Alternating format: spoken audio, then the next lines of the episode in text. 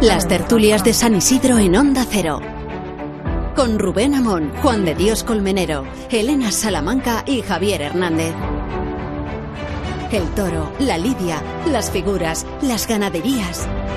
Cultura y tauromaquia en Onda Cero.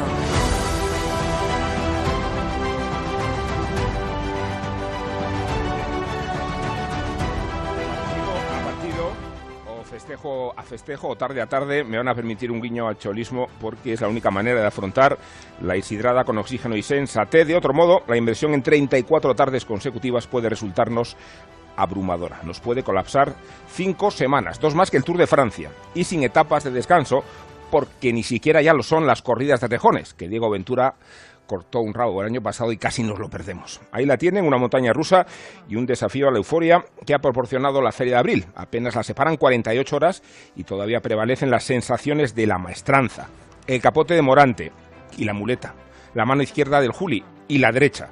El rabo que estuvo a punto de cortar Roca Rey, el desmayo de Uriales, la aparición sobrenatural de Pablo Aguado, que viene a Madrid de momento el sábado y que matiza el toreo de arte en una feria sensible a los estetas.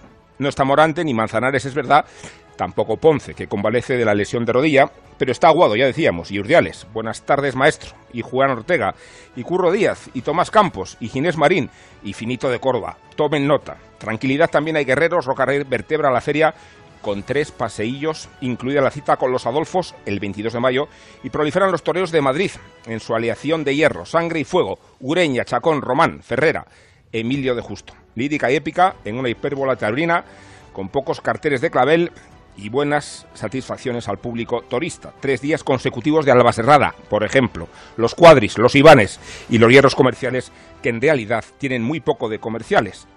Toreros de ultramar, viva México, martadores de Francia, Ale Castera, jóvenes promesas, Lorenzo Caballero, figuras a media luz, como Pereira, como López Simón, y un triunfador escondido, porque San Isidro es una feria tan larga como imprevisible. San Isidro es como Lola Flores, no canta, no baila, pero no se la pierdan.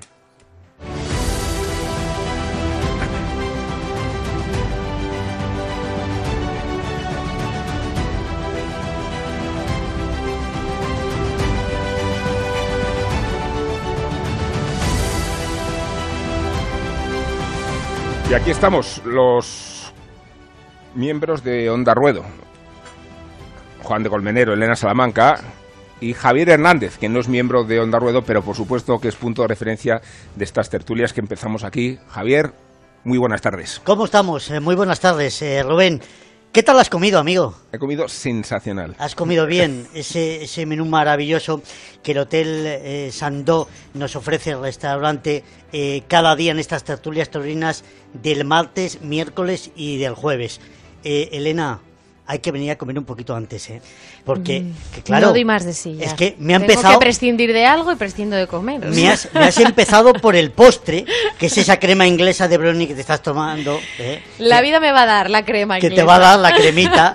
Tenías que haber visto cómo Juan de se zampaba esas papas arrugadas que eran maravillosas, de color morado. Eh, no has Y, dejado nada. y con mojo picón. Y con mojo. Y con mojo Para mí ha picón sido tiene que olvidarlo. la, la patata de Proust, porque he ido a mi infancia, que mi Claro. madre era de Lanzarote. Claro, claro. Me he sumergido en el pasado. Yo como buen zamorano que me he hecho muy fino, eh, Sí. he apostado por esa bisexual eh, de manzana. Muy tuya. Muy, muy tuya. Muy de Zamora. Muy, muy de Zamora, muy, muy típica. Y después eh, había que ver, eh, Menacho que ya es largo en estas lides, eh, no ha dejado absolutamente ni una raspa de la merluza eh, con salsa de mostaza que eh, los amigos nos han preparado el día de hoy.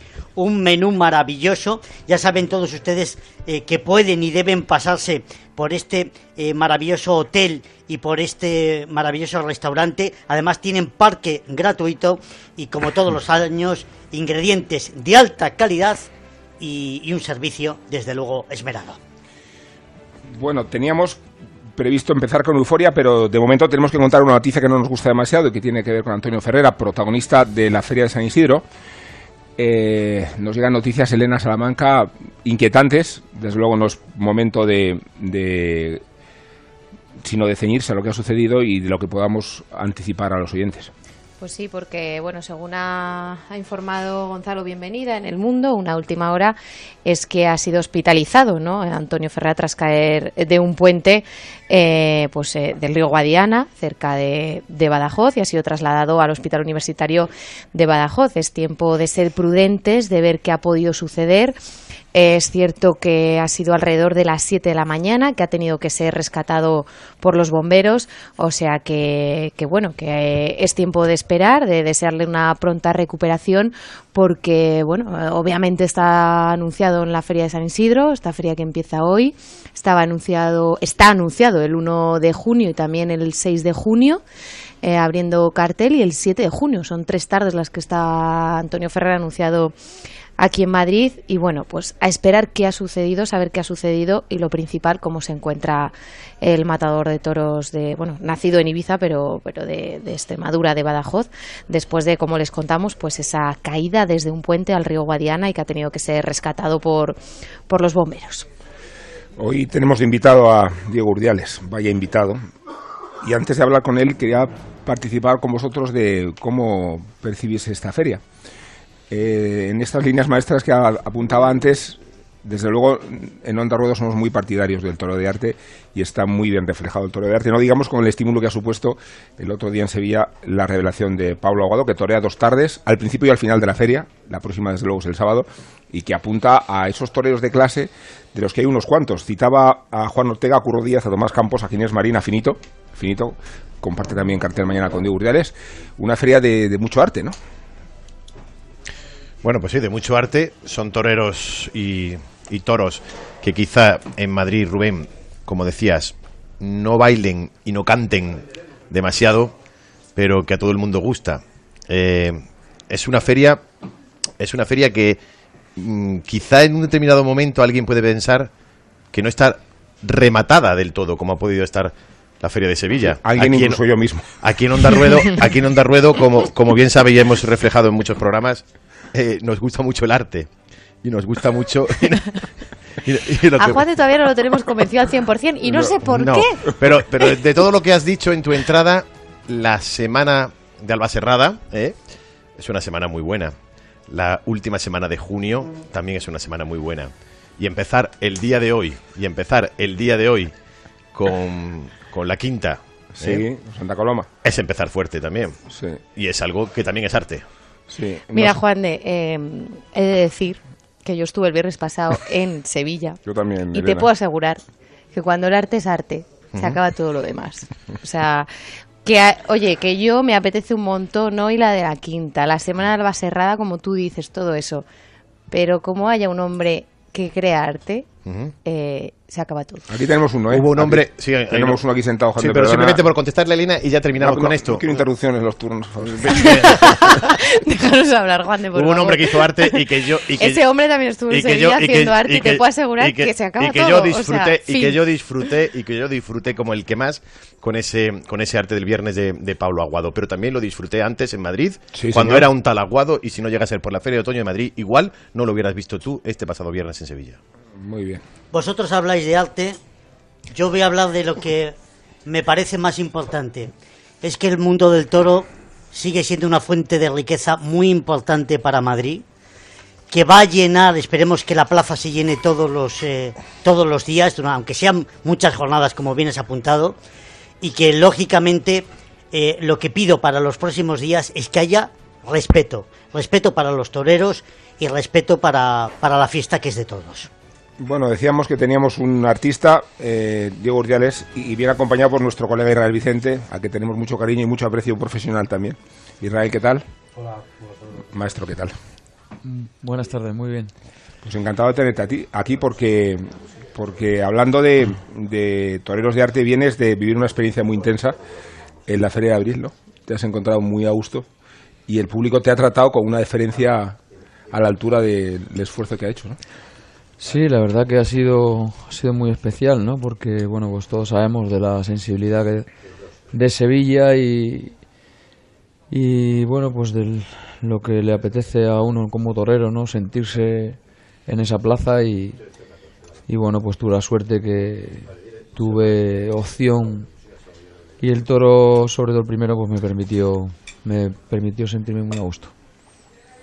Estaba Curro Romero entre los espectadores, que es que yo, yo siempre me impresiona mucho, ¿no? Que a uno le siga Curro Romero como torero y que lo haga, que lo haga en Sevilla, ¿no? Esa relación como es, ¿no? Sí, bueno, la verdad que lo he dicho siempre, ¿no? Cuando yo era niño, mi maestro Rafael, eh, sevillano, que fue el primero que me que me, me, me metió el toro en las venas, ¿no? Como yo digo, pues me hablaba mucho de, del maestro Curro y desde niño lo admiraba, ¿no? Eh, de hecho, pues eh, alguna vez que he tenido la oportunidad de verlo en algún festival y de estar cerca en el patio de caballos, no me, hace, no me he atrevido ni, ni, ni a saludarlo, ¿no? Y fíjate por dónde, pues ahora disfruto de su, de su amistad, de lo grandísima persona que es, como torero que voy a decir, y bueno, pues el privilegio de, de poder tenerlo muchas tardes ahí a mi lado, pues viéndome torear, pues es difícil de explicarlo, ¿no? Hoy, hoy diríamos que Curro Romero es un influencer, ¿no? o sea, una persona cuyo criterio, por utilizar este, esta terminología de millennial, que es otro término de millennial, que es un personaje que ejerce mucha influencia. O sea, que cuando el público de Sevilla ve a Curro Romero comportarse de un modo, yo creo que entra en sintonía con cuál debe ser el criterio de apreciación del toreo bueno, ¿no? Hombre, está claro que, que influye muchísimo, puesto que alguien cuando ha sido tan grande, fíjate que influye que hasta en, algún, en algún juicio se ha determinado una actuación eh, en contra de alguien por haberse metido con Curro Romero, nada más que de forma verbal. Sí, ¿te acuerdas, Juan, de no te vayas, que no hemos dicho nada inconveniente todavía? Porque estaba hablando, Diego, de la anécdota que contaste, de cómo en un juicio meterse con Curro Romero fue observado como intolerable, ¿no? Y, y como digno de penalizarse, ¿no? Con Curro Romero, vamos, ni, ni, ni, na, ni una palabra en contra, ¿no? No, es que fue además una sentencia de un tribunal superior Sí, de sí, justicia eh, en una discusión en un bar en Triana en el que bueno pues demandó por parte de por- fue un despido no y, y lo demandaron entonces le preguntaron y en la, y en la propia sentencia la juez eh, dijo que bueno que era una eximente el hecho de defender, porque lógicamente montó un alboroto tremendo en el bar y fue despedido porque trató muy mal a los clientes, porque hubo uno que osó ¿eh? poner en cuestión el arte de Curro Romero.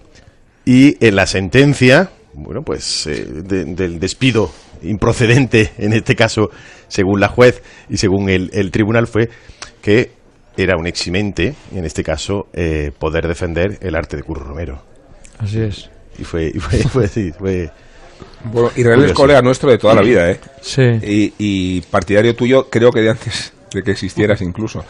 Y, y por eso es muy interesante saber eh, el acto de fe, ¿no? Que a veces aficionados tenemos con ciertos toreros. En esta feria hay, es- hay bastantes ejemplos, ¿no? De los que Su has- padre fue mi apoderado, Sí.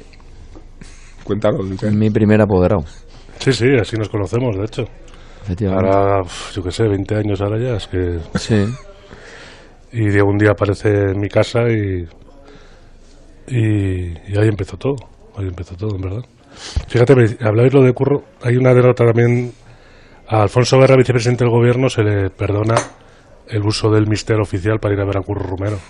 Ese fue el motivo. Sí, ¿no os acordáis? Me acuerdo del mister, pero no del motivo. Con su hijo, uno de ellos fue ese, con sí. su hijo Pincho, ¿lo recordáis? sí, sí, sí, sí. Sí. Y cuando explicó por qué, pues no pasó absolutamente nada. De hecho, fíjate, Rubén ya casi ni se acordaba. De me momento, de momento el Falcon de Pedro Sánchez no ha ocurrido eso. Exacto. Claro, no, van a haber conciertos. No es lo mismo, ¿eh? No es Claro, lo mismo, no claro, verá, no. Claro, claro. No tiene nada que lo ver. mismo, ¿no? No tiene nada que ver. Pero digo la, la paciencia, ¿no? Eh, ¿Cuántos toreros? mm, A mí me impresiona mucho el caso de Ureña, me impresiona mucho el caso de Emilio de Justo.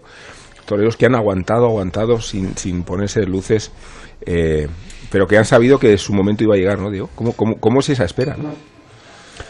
Bueno, pues es, es muy dura, ¿no? Muy dura por, por, bueno, pues ves muchos carteles, ves muchas ferias y, y bueno, pues tú no estás y, y crees que tienes eh, motivos, ¿no? Para, para estar, ¿no? Tú mismo, ¿no? Y bueno, yo siempre he dicho que, mm, que ha sido el toreo la- eh, el que me ha agarrado y me ha mantenido por encima de todo en esto, ¿no? Siempre tienes a gente alrededor, no mucha, ¿no? que confía en ti, pero, pero sobre todo cuando iba a mis entrenamientos y, cogía un capote y una muleta, lo que me hacen sentir está por encima de, lo demás. ¿no? contabas antes, esto sí se puede decir, que, que no has toreado en, en, muchísimas plazas y citabas algunas que impresionan, ¿no? Decías la de Salamanca, decías la de Almería, la de Córdoba, plazas también del norte, o sea que no es una diferencia de discriminación solo entre el norte y el sur, ¿no? No, no. No, habrá. He dicho, te he dicho 15, pero pues, no sé, igual quizá alguna más.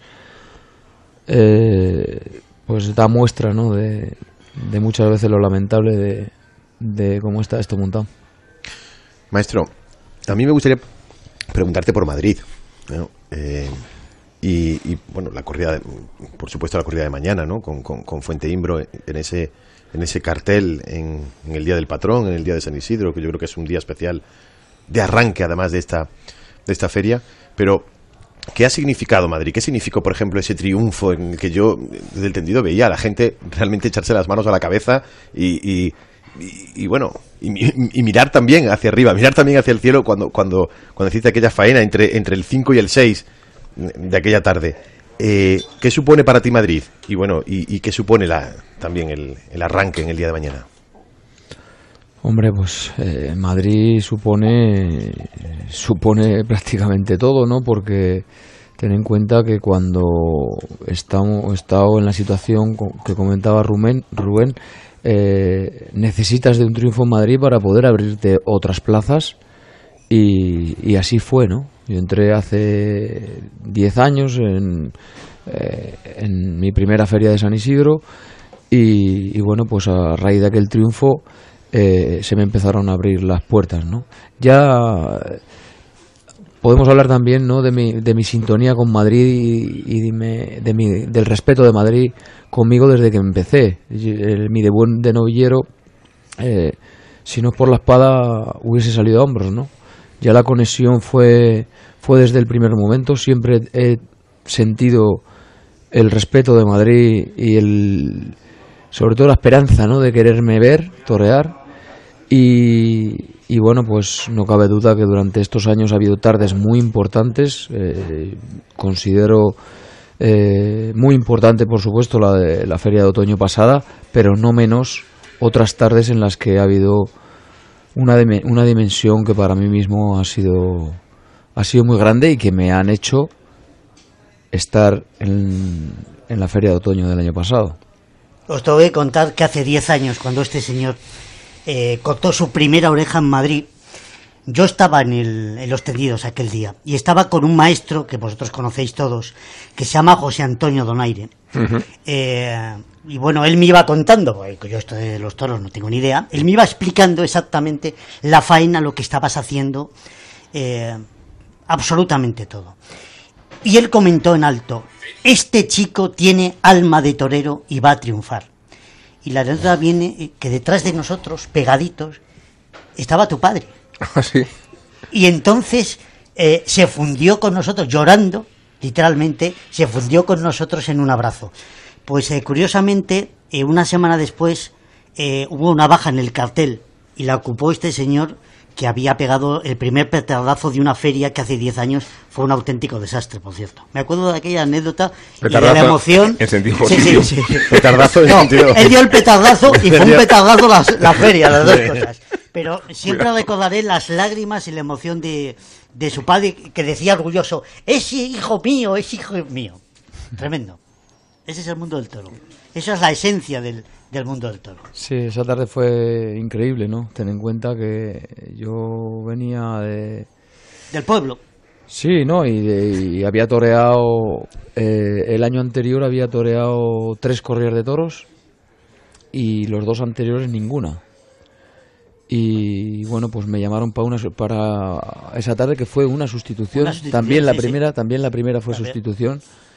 Y me acuerdo que, que bueno, pues eh, me había llevado tal decepción por quedarme fuera de la feria de San Isidro, porque me habían dicho hasta el día anterior de salir los carteles que estaba puesto, que bueno, pues me, me vine abajo y, y bueno, pues eh, no me apetecía ni ir al campo ni ni bueno, ni muchas cosas. Y, precisamente el día anterior a ese día mm, que, me, que me llamaron, me fui y toré unas vacas en Jaén por la noche. ¿Por la noche? Tarde-noche, porque ya no, me daba tiempo, en la finca de, Guadalmena. Y, y me vine para acá, para Madrid, para torear la corrida. Eh, bueno, tú mismo lo, lo decías, ¿no? Eh, con, con, pocos seguidores, ¿no? Es, eh, cuando no se torea, pues es, complicado, ¿no? Entonces, tu entorno más cercano. Pero cuando, cuando se triunfa de verdad, se habla mucho eso de subirse al carro, ¿no? Los aficionados, y se montan unas batallas campales, porque ahora todo el mundo se sube al carro de no sé quién, y ahora entiendo que no hay ningún problema, ¿no? Que se te suba al carro todo el mundo. Bienvenidos sean y arrepentidos los quiere el Señor. sí es bonito eh, que ahora todo el mundo... No, no, no, no, no, es con rencor ni mucho menos. No, no, a lo mejor no han tenido la oportunidad de, de verme, ¿no? Y, claro. Eh, lógicamente, ¿no? De hecho, yo, lo mismo lo he dicho. Hay muchas ferias y muchos sitios en los que no, no he toreado y hay muchos aficionados, pues que bueno, pues si, si no es a lo mejor por la televisión, pues no te ven, ¿no?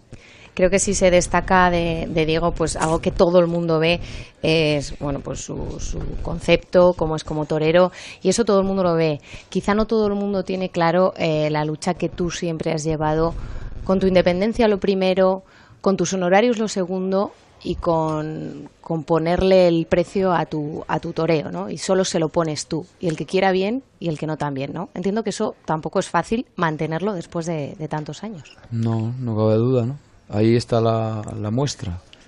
Que de hecho, bueno, pues yo creo que he hecho cosas importantes en el toreo como para haber estado en más sitios. Eh, y bueno, a raíz de lo del año pasado han salido ferias y me he seguido quedando fuera. O sea que.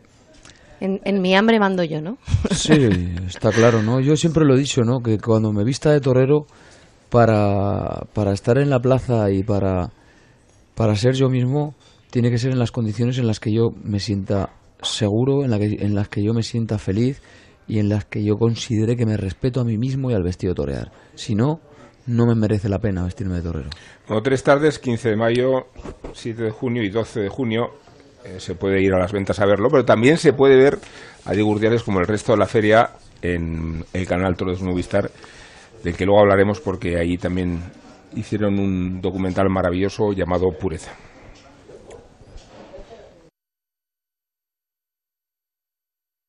Ser alternativo es ver lo que quieres ver.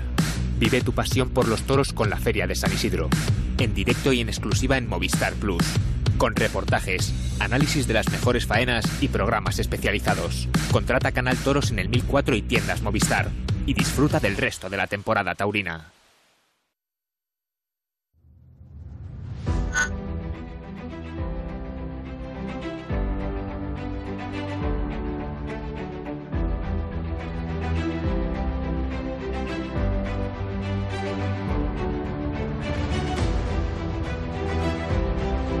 Bueno, es hora de brindar y de esto se ocupa, como todas las tardes, Nacho y Bernal.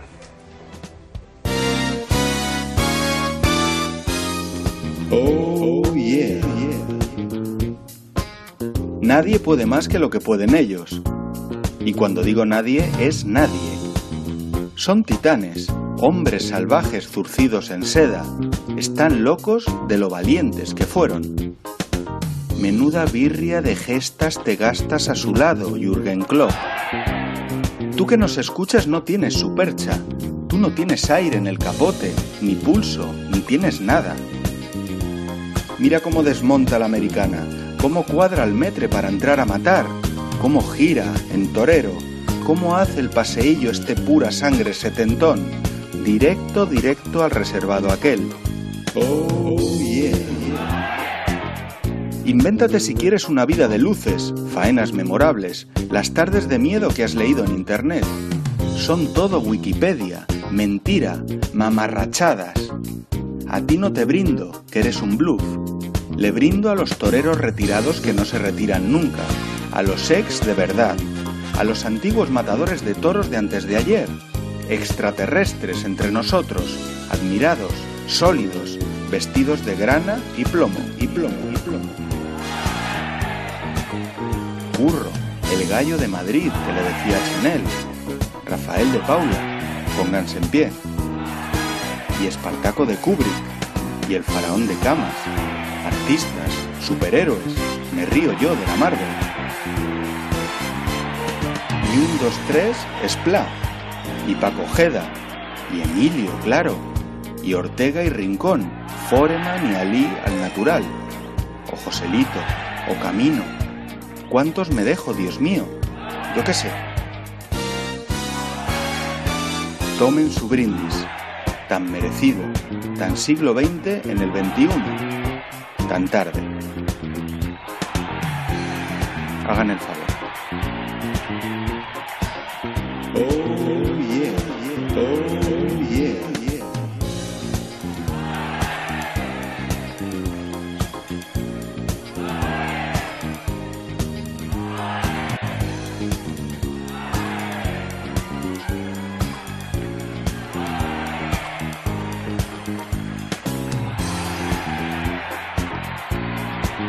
Tertulias Taurinas de San Isidro, Onda Cero. La rentabilidad del alquiler se llama Alquiler Seguro, única empresa que garantiza el cobro puntual de las rentas el día 5 de cada mes. Alquiler Seguro. Llama ahora 902 37 57 77. Alquiler Seguro. Protección a propietarios 902 37 57 77.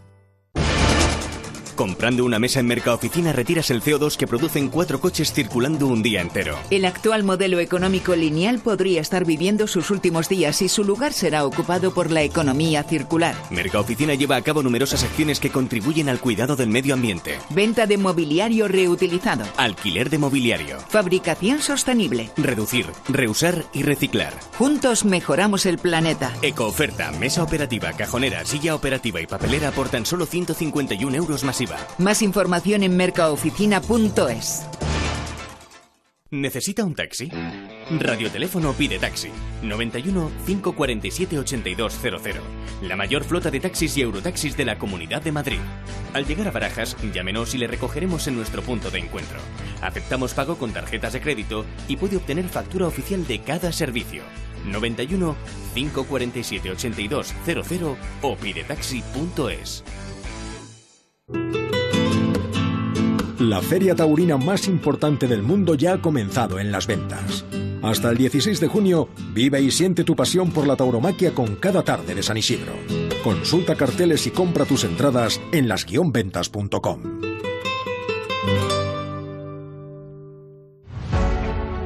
Cultura y tauromaquia en Onda Cero. Tertulias Taurinas de San Isidro, Onda Cero.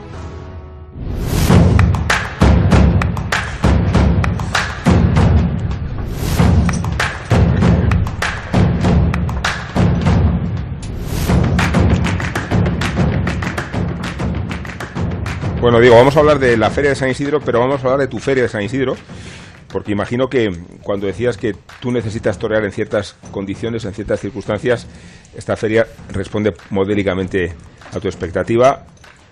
Toreas la corrida de Fuente Imbro, que es la que te dio el triunfo el año pasado, con un torero por delante, finito de Córdoba. Toreas la corrida de Acurrucén, que es probablemente de las de mayor garantía de la feria, también con un torero por delante y después toreas la beneficencia. Es que no se puede ir mejor, ¿no? Bueno, pues sí, la verdad que, fíjate, después del sorteo eh, eran tres de las tardes que eh, a las que a priori me, me hubiese apetecido elegir, ¿no? Y fíjate, la suerte me ha, me ha llevado a lo que yo a priori hubiese, hubiese deseado, ¿no? Y, y así ha sido, ¿no?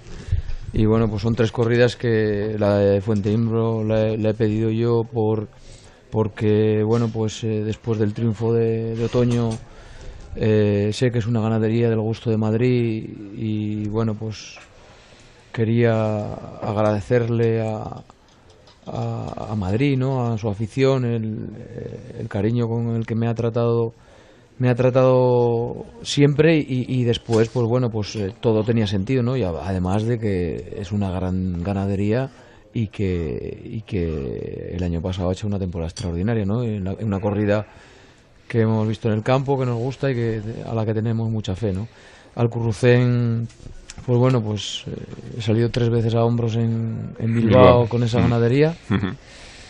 Y, y bueno, pues estar en la corrida de beneficencia ha sido uno de los sueños de mi vida. Siempre que estaba en un tendido y, y escuchaba ese himno nacional me emocionaba especialmente. Y estando arriba, ¿no? Y, y bueno, pues siempre deseé estar abajo liado con el capote de paseo y, y poderlo vivir, ¿no? Bueno, Israel, eh, es que Israel ha enmudecido. Digo Sí. Israel y parece que estoy haciendo una, una invocación bíblica. Israel. Habla. Israel Sal, ¿no? No, me, me refiero, la fe del, del partidario del amigo ha sido también inquebrantable, ¿no? Lo que pasa es que con Diego, perdón, con Diego es muy fácil porque al final es el que te, te da más, mil veces más de lo que tú puedes dar, ¿no? O sea, yo puedo tener una fe inquebrantable, pero lo que él me aporta es tan grande en todos los sentidos, y no solamente en el taurino, por supuesto, que mi fe es una broma lo de lo que él da, ¿no? O sea, todos estos años que él cuenta de estar en casa, eh, parado y viendo cómo pasa el tiempo y cómo no torea y cómo no hay nada y cómo ni siquiera tiene futuro, a pesar de que lo tenía, por supuesto, pues lo que te aporta a ti es de una serenidad, una tenacidad y, y una honestidad en todo lo que hace que, que vamos, que con el 5% de su actitud tienes para una vida entera plena, ¿no? Y de verdad lo digo, y no porque sea mi amigo y porque, y porque esté aquí a mi lado. Es que es él el que nos ha dado ejemplo a muchísimos, muchis- mucho más de lo que nosotros le hemos podido aportar a él. Casi era él el que os animaba a vosotros, ¿no? Sí, es- vosotros a es él. que es muy duro lo que, lo que cuenta él, hay que vivirlo luego, ¿no? Sí. Y decir, y cada uno tiene su trabajo y cada uno va prosperando, más o menos defendiéndose, pero ves que él está en casa y que en el fondo, pues eh, él, él vive de esto, ¿no? Y, y cuando no vivía, pues tenía que vivir de otra cosa. Pero el sueño que tiene dentro o la, la ilusión que tenía, claro, es muy duro de, de- ¿Y cómo- de aguantar eso. De... ¿Y cómo se salía de esos, esos momentos, esos momentos duros, no? Eh, ¿se te pasaba por, se te pasaba en algún momento por la- dejarlo todo? ¿Se te pasaba en algún momento por la cabeza decir no merece la pena continuar y continuar, continuar sin ningún tipo de, sin ningún tipo de esperanza ni de luz eh, a Se medio me plazo? pasaba, se me pasaba y se me sigue pasando. ¿Ah, sí? Sí. Sí. ¿Tienes miedo a que esta racha No, eh, no. maravillosa se pueda cortar y se puedan volver a olvidar de ti? No, no es por miedo a, a las rachas. eh, las rachas es lo de menos. eh, lo importante es sentir el toreo y lo que lo que vivo. Lo que pasa que a veces tengo sensación de que el toreo a lo mejor no está a la altura de, de las circunstancias, ¿no? Y, y bueno, pues eh, se piensan cosas, tienen malos ratos, pero como digo siempre, desde que empecé a querer ser torero, eh, el coger un capote y una muleta ha podido con todo y me ha mantenido llama- la llama encendida y hasta el momento, hasta el día de hoy lo sigue haciendo. Por explorar esto que es muy interesante. ¿Te estás refiriendo sobre todo al sistema, por ejemplo? Es evidente, ¿no? Por eso decir... Es evidente que, que en cualquier otra época del toreo, después de haber hecho lo que he hecho el año pasado, me lo dicen cualquier figura del toreo que lo ha vivido, los actuales, los retirados y, todos que tenía que tener una temporada pues pues plena para poder expresarme y para dentro de, la- de lo difícil que es esta profesión para poder disfrutarla. Pero eh, la presión a la que me someten es, es muy grande y bueno de hecho es evidente. Tengo cinco corridas toros hechas ¿En serio? sí Las de- estas tres de San Isidro. contando las tres de, de Madrid. Contando las tres de Madrid. O sea, eh, claro, lógicamente lo piensas, después de lo que ha ocurrido el año pasado, lo lógico es que eh, tuvieras una temporada completamente, no solamente asegurada, sino incluso, incluso que tuvieras que... Hombre, de, de decir, bueno, ya, ya Eso es. voy a tener una temporada. No, no, No ha es- llegado, no ha llegado ese momento. No es cómoda, no es una temporada cómoda. En esto no hay, no hay comodidad para nadie, ni para los que están y, lo- y los que están están por algo. ¿eh? Pero, pero sí que un romper ya lo que ha sido evidente tanto en prensa como o ha sido un clamor pero se sigue sin romper eh, determinadas cosas que ya no solo por mí, que indudablemente es por mí también, ¿no? Pero por el toreo le están haciendo un daño tremendo al toreo. Entre otras razones has tenido que acudir al bombo, al sorteo. No sé qué piensas de la idea del bombo. Pero ¿qué piensas de tener que recurrir a ese procedimiento incluso cuando vienes avalado por una trayectoria que se supone que no tendrías que compartir con otros toreros el mismo rango de méritos cuando los tuyos han sido superiores? Sí, bueno, eh, se han dado así las circunstancias y, bueno, pues eh, yo entré en, el bombo de, otoño y, bueno, pues esto era dentro de, esas tres tardes, pues era una de ellas dentro de una, un, abanico de ganaderías que hubiese pedido perfectamente cualquiera de ellas, porque de hecho he matado todas las que si hubiese habido a lo mejor otras circunstancias pues a lo mejor otro gallo hubiese cantado. Sí, bueno, expliquemos a los oyentes que no todos están tan avezados que, el bombo es el criterio de Simón Casas, empresario de Madrid, para 10 de las tardes sortear las ganaderías y los toreros como si fuera una competición deportiva. Pero no es como la de la Champions, ¿no? Bueno, lo presentó, no hay calientes, lo presentó Roberto Gómez. Oh, sí. Ah, un abrazo para el gran Roberto. Por supuesto. Y, quiere decirse que un tercio de los carteles de la feria se hizo con el criterio de un sorteo. ¿no? Sorteo que, por ejemplo, ahuyentó a las figuras, que ahuyentó al Juli, que viene a la feria ocupando las plazas vacantes. En realidad, un tercio de los carteles no, se ha hecho... Eh, diez tardes. Menos. Pero diez puestos, no diez tardes completas. Diez puestos. Son diez puestos que quedaban abiertos, mm. otros veinte puestos ahí. Sí. El cual pues podíamos elegir a propósito de una cosa de Diego, eh, quizás sea demasiado intenso para, para estas horas, ¿no? No, no. Que es hora de, de tomarse un, poco, Es un poco intenso. Ah, o, tres o cuatro y luego... No, pero a lo mejor... Es hora de tertulia, no de ruido. No, fuera de broma. Hay una no, cosa... Eh, espera un momento, Israel. Eh, gin tonic no, pero en una mesa como esta sabes que tenemos... Ahí te he visto bien. No sería nada sin la compañía de un buen vino. Y desde Yera, que sepas, patrocinado de estas tertulias, nos acompañan cada día con su tinto pepellera que está elaborado en rueda con viñedos de la Ribera del Doro y de Tor. Un ensamblaje de elegancia y de potencia, sofisticación y cuerpo que acompañará tus mejores momentos, Israel. Descubre toda la variedad de sus vinos en grupoyera.com. ¿Qué estabas diciendo? Ese toque de toro es maravilloso que, le da. Toro, toro, ¿eh? Hombre, sí, sí. ¿Qué decías, Israel? Perdona. Era para crear un espacio Cuidado que aquí hay uno de La Rioja, ¿eh? Pique sano. No, que es verdad, que puede parecer que me pongo ahora a defender a Diego y al interés particular de Diego, pero lo que está diciendo es que es verdad, es, muy serio, porque al final se está hurtando al aficionado de un, de un concepto de, del toreo, y os lo digo claramente porque tengo una hija de 14 años ahora mismo, empiezo a llevar a los toros, que afortunadamente sale al padre y no a la madre en ese sentido de, de la afición a los toros, y empieza a gustarle lo que está viendo. No voy a decir nombres, por supuesto, porque no viene a cuento, pero lo que ella está viendo, yo en mi interior decía, esto no es lo que, lo que a mí me gustaría que ella viera, pero tampoco tiene oportunidad de verlo. Sí. Me, estoy explicando sin decir nombres, ¿no? o sea, no, tenía oportunidad de verlo, igual que yo vi a Curro Vázquez cuando era jovencito. Y para mí Curro Vázquez es, vamos, está en las Viene el jueves, por cierto, a este espacio de éxito. Pues ese torero es de, otro planeta. Camino de Londas. Pero fíjate lo que dice Israel, que, que en, esta... Eh, perdona, Rubén, y, ella no lo sabía, ella no veía, ella le gustaba y no veía, le, gustaba el espectáculo. Cuando ve a Diego, aparte de la, la relación que pueda tener ella con Diego, o que tiene su padre con Diego, ve otra cosa diferente y dice, madre mía, es que esto es otra cosa diferente. Esto, esto es siete veces mejor o setenta veces mejor de lo que yo estaba viendo. Y por poner un nombre que no tiene nada que ver con nosotros, Pablo Aguado el otro día, viéndolo por televisión, dijo, pero papá, esto... Esto es otra velocidad, ¿no? Esto es otra cosa diferente. pero claro, y esto, se está, esto no se está viendo o empieza a verse a raíz de...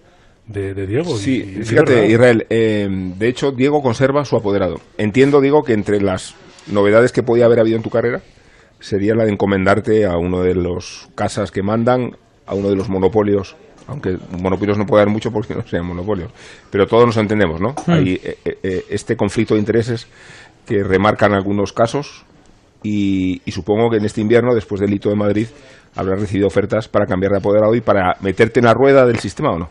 Sí, pero bueno, pues siempre las, las ha habido y, y bueno, pues es evidente que, es muy complicado el defender los intereses de cuando todas las partes están implicadas, ¿no? Sí.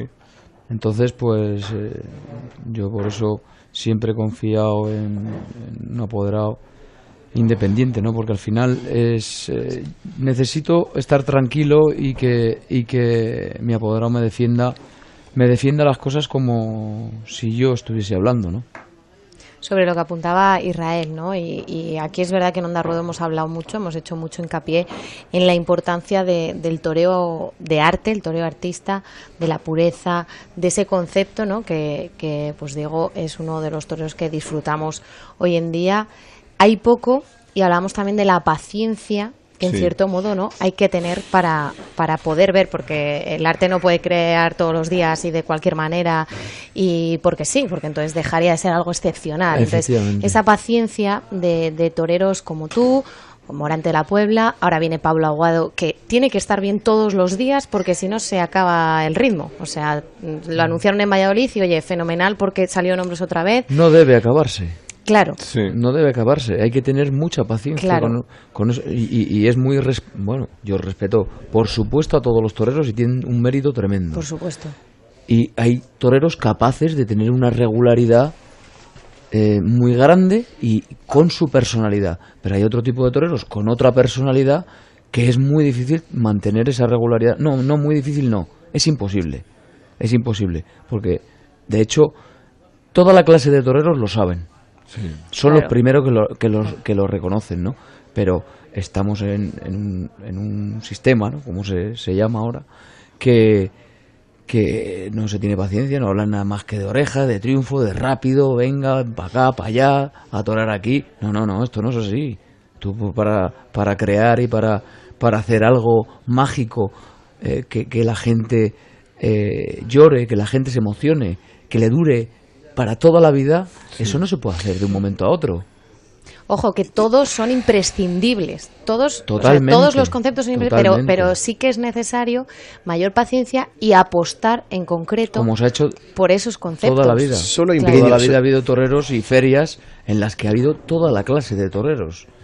y, muy diferentes, ¿no? Pero, es verdad que a toreros de vuestras características es muy difícil que salgan, claro, y que permanezcan. Y cada, vez cada vez peor, porque además eh, ese, ese tipo de torero necesita más tiempo para hacerse. Claro. Si hay una fiesta, si una fiesta en crisis, que lleva tiempo, yo creo que bueno, desde Altamira. Sí, más o menos. Bien. Desde sus inicios. No. Lleva en crisis. Ha tenido, ha tenido, ha tenido, ha tenido, como sabéis, Altamira, ha tenido, un troglodita le decía al otro esto se acaba. Ha tenido momentos Rubén, sigue igual. Rubén ha tenido momentos mejores y peores y, altibajos, como, como, como bien sabéis. Hombre, Onda Ruedo yo creo que es un punto de inflexión. No, es un síntoma. es un síntoma. en la prensa de hoy hemos visto eh, una portada del mundo con la entrevista a Diego Urdiales, hemos eso visto es. de la ABC. Eso es a la entrevista a Porque Israel, eso es donde iba, porque Israel decía, eso, de la razón también. esto no se, eso es, y, y, y voy a lo que decías hace un momento que me parece fundamental, es que esto no se está viendo. Entonces, este es un gran problema también. De acuerdo que hay que tener paciencia, estoy completamente de acuerdo, pero bueno, cuando esa paciencia se desborda y de repente se crea, que se vea también. Y si estamos en crisis porque no se ha visto lo anterior, ¿eh? tiene que verse, se tiene que hacer pedagogía y se necesitan los triunfos, se necesitan otro tipo de figuras para que otros salgan también. Una cosa lleva a la otra y al final es que, es que vamos a... Pescadilla que se muerde la cola. Un programa súper aburrido porque entramos en... A mí me está gustando, Israel. Entramos en las interioridades del famoso sistema y es que es un rollo absoluto. Para no, no es, no es, un rollo, pero es, es, la raíz de esta crisis. ¿eh? Mira, y decía no voy a hacer nombres, pero esta vez sí puedo decirlo porque la apodero yo. nombres. Vete arriba. Venga, Tomás Campos, un torero sí. muy bueno, todos sabemos, tenemos ciertas eh, conocimientos y referencias de lo que es, pues si no corta cuatro orejas el, 4 de junio en Madrid en su única actuación en San Isidro, pues no va a funcionar. Cuatro orejas te estoy diciendo. Es que ya no son dos, ni tres, es que son cuatro, como Pablo en Sevilla. Es, que está la cosa y nadie va a decir qué buen torero es, que falta hace para completar los carteles, ¿no? Porque ya están completos. Estuve hablando con, con, Pablo Aguado ayer eh, y él está muy inquieto porque él se dio cuenta que el primer punto de comparación es consigo mismo y que ya la segunda faena respecto a la primera ya estaba la comparación. Y cuidado que era una tarde de euforia donde hubiera hecho lo que hubiera hecho, eh, habría abierto la puerta del príncipe y se hubiera arrojado al Alquiles, ¿no? Pero él está muy preocupado porque la gente piensa que el sábado, que torea, sí. se va a producir el milagro como si esta fuera una cita y si no se produce, Viene la Decepción, decepción. decepción. Es que claro. lo más normal es, que, no, se produzca. Bien, pero, pero no es bueno que, pero no es bueno que llegue, no es bueno que llegue ese momento del sábado. Claro, es hombre, bueno claro. la expectación Después de lo que ha ocurrido. maravillosa, Claro. hombre. No, no, claro. Si, si todos hemos ido a comprar más entradas. Y el primero que Claro. desea, que desea que, que suceda, no lo mismo, porque no va a ser lo mismo. Va a ser diferente, pero algo grande, el primero que lo desea es Pablo Aguado. Pero ahí hay un proceso de evolución que él se tiene que hacer, es muy nuevo y se está haciendo y, y- y tiene mucho camino por recorrer. Entonces, hay que tener esa paciencia y un torero que ha demostrado que ha conmovido el alma de la gente es. y ha emocionado, no se puede tirar al traste en dos minutos. Porque eso es la esencia del toreo. ¿Sabéis cuántas tardes ha torado Pablo Aguado en su vida? 12. Sí. Si el año pasado lo comentábamos, eh, toros. lo hablábamos 12 en la, de toros. Madre mía. Lo hablamos en la comida. Es en la feria de otoño. Y ahora pretende que gane la Champions. Eso, ¿Cuánto Si hace lo hablamos comidas? en la comida, si Es hasta la la, feria de otoño. hasta la feria de otoño. cuando-. Porque la empresa de Madrid, oye, las cosas como son y no me duelen prendas, que más da. Entró sustituyendo. Entra sustituyendo porque alguien dice, pues este va a funcionar. Bien. Pues y eso tiene es- la eso- oportunidad Pablo Aguado de demostrar en Madrid lo que es, en Madrid gusta, y de ahí sale a Sevilla. Que estuviera anunciado en Sevilla, seguramente, no tan bien como estuvo, sin duda alguna. Anunciado, me refiero. Anunciado, sí. Y la expectación Claro, que crea para, el eso- sábado. Para eso hay que apostar. Sí. Y la expectación que crea para el sábado, No, yo pero- lo veo muy positivo para la fiesta Pero brava. cómo no, pero que, que Eh. cuando Elena hablaba de los toreros que necesitan paciencia, madurez, Sí. que no se los puede medir con los estándares de la competencia que aportan toreros de enormes garantías, pero de unánime aburrimiento. Digo respecto, no digo respecto a, di- digo, lo digo sin ninguna ofensa, me, me refiero a lo, a lo previsible, ¿no? Entiendo rutinario, dicho aburrimiento, creo que es mejor decir rutinario. Me refiero a, a la solvencia profesional y al estado de psicosis a la que han sometido a la fiesta. Yo creo que estamos todos un poco agotados de, de pasar miedo en las faenas y de disfrutar poco, ¿no? y, disfrutando se pasa miedo sin notarlo, porque el riesgo es enorme, ¿no? No digamos el tiempo que tarda pasar un toro por la bragueta cuando te lo pasas despacio, como hiciste tú el otro día en Sevilla, ¿no? Enroscando al toro, ¿no? Sí, está claro, ¿no? Para todos el torear despacio y reunido es, es lo más difícil y, y bueno, pues eh, cada uno ya hemos dicho suficientemente veces que, que respetamos a todos, pero todos sabemos de qué estamos hablando. ¿Y qué ha dicho? ¿No hace falta explicar o qué? Explícalo tú, Rubén. No, traduce, Elena, traduce. No, porque yo me vengo arriba, me caliento, Venga, entonces venga, soy... venga. No, no, no, no. No, ellos me conocen mejor que no hable. Pues a mí me gusta mucho más Elena cuando se viene arriba. Yo también, también, mucho más Sí, pero es que es la primera tertulia, estaría bien que acabásemos la última. con toda la Queremos pena nombres, no queremos nombres. Isidro. Bueno, es lo que decía, digo, eh, creo que más o menos todo el que, el que va a los toros y es aficionado un poquillo y lee un poco, sabe de, de lo que hablamos. No, pero si, si es que son los propios toreros. Si nosotros admiramos lo que hacen eh, un, un torero de, de otro corte, que, que respetas al máximo y que nadie está en la posesión de la verdad, pero que respetas al máximo, pero estoy convencido que, vamos, de hecho yo lo he hablado con, con otros tipos de toreros que admiran lo que lo que eh, es, es lo que hacen eh, determinados toreros y la forma de torear, ¿no? Es, es evidente, ¿no? Pero imaginabais, es que yo tenía prevista una pregunta que era, digo que gusto de temporada, Valencia, Sevilla, Madrid, ¿no? Y todo cuesta abajo, de verdad, ¿eh? Es que esa era mi convicción, porque una vez anunciado en Valencia, viendo los carteles de la Feria de Abril, el trato, ¿no? Del Sevilla, y, y el trato de Madrid, ve- veías que se proyectaba una carrera de verdad, ¿no? O sea, que, que era una carrera de, desde luego no de muchas tardes, porque no eres torero de muchas tardes, Yo le veo como alicaído. pero sí de 30 tardes, No, no, no. sí de 30 tardes en máxima categoría, ¿no? Estoy asustado. Ah, eso es diferente. Es que es mañana, claro. Con los micrófonos... Es mañana. No, no, y estoy, vamos, muy ilusionado y... Pero bueno, pues eh, Respeto, ¿no? me sincero. Y cuando uno tiene algo dentro, lo mejor es sacarlo. Bueno, al final también, digo, es su personalidad, ¿no? Lo podías ver después de, de reventar Bilbao, de... Bueno, yo en Madrid no tuve la suerte de poder estar Vale, pero eh, en to- otoño. torea mañana en Madrid. Es que- No, pero digo que también es su personalidad, que obviamente, trae a que torea Román, mañana. trae a Román y lo paséis fenomenal A eso aquí. voy, que no es que no es solo que toree mañana, que digo, es su personalidad también, que lo puedes ver Claro, después de, de sí. haber acabado con el toreo y está así, tranquilo, serio, muy del norte, ¿no? Bueno, bueno. sí. Es En la en personalidad, el- en el la norte- seriedad, En el, nor- en el norte hay de todo. la sobriedad del toreo. Pero mira, dices, Rubén, nombres, nombres. El mismo Diego lo dice hoy, creo, en la entrevista de, del Mundo, ¿sí? 20 años de alternativa y ni una plaza de, de Matilla. De, Matilla es el empresario, si no es el más grande de todos en, en cuanto a poder, ¿no? No es que además, Israel, no, ten- no deberíamos tener ningún inconveniente en mencionarlo. No, y no pasa absolutamente nada. Porque Si- si es el, es el ejemplo que estamos en diciendo. caso nuclear, Claro. en el sentido que es eh, el poder que te da tener las figuras apoderándolas, tiene Manzanares, tiene Alfandi, el poder que te da tener las grandes plazas y el poder que te da tener el control del campo. Tiene a Morante también. A Morante, ¿no? Sí. Sí. Fí- Fíjate, lo, lo que es, es que yo, fíjate, a Morante siempre se me va a, a su idea romántica, pero luego veo que ha cambiado de, de- de línea, estrategia. ¿no? De estrategia. Podrías Pero- entender que no es- necesita a Diego Urdiales Sí. en 20 años. No necesita ese concepto de Creo que, que- que esto es una anomalía y, y que es una anomalía peligrosa, ¿no? Porque podía haber sido una anomalía creativa, pero es que es una anomalía peligrosa.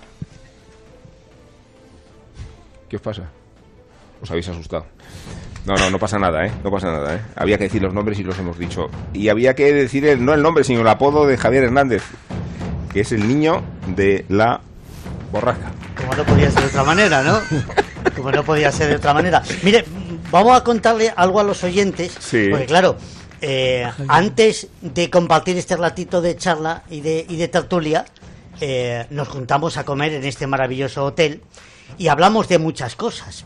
Y me ha sorprendido que eh, nuestro invitado de, de hoy, uno de los invitados de hoy, sabe más de tiempo que, que yo, porque Diego me ha estado contando Sí, sí, sí, así es. la velocidad del viento que va a tener mañana. Le ha asustado un poquito cuando le he dicho que va a tener 33 grados en el, en el coso eh, madrileño. Menos mal que la Solo, plaza... solo el primer toro. Sí, sí, sí. Digo que menos mal que la plaza es muy grande y ahí, bueno, corre un poquito más la, la brisa marina, podríamos decir. Demasiado. ¿eh?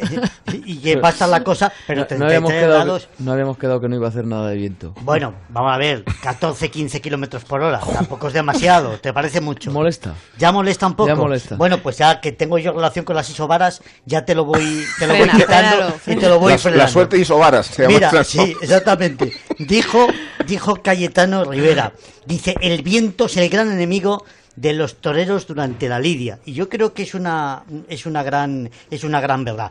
Pues mirad, para la feria de San Isidro no podemos empezar mejor. Que la gente esta tarde vaya con manga corta, porque los cielos están rasos, no va a haber ni una nube pintada, cielos totalmente despejados, que se hidraten bien, ¿eh? que no queremos después que empiece la gente a salir desmayada de los, de los tendidos, y, y vamos a tener un- una jornada maravillosa para todos estos tres primeros días.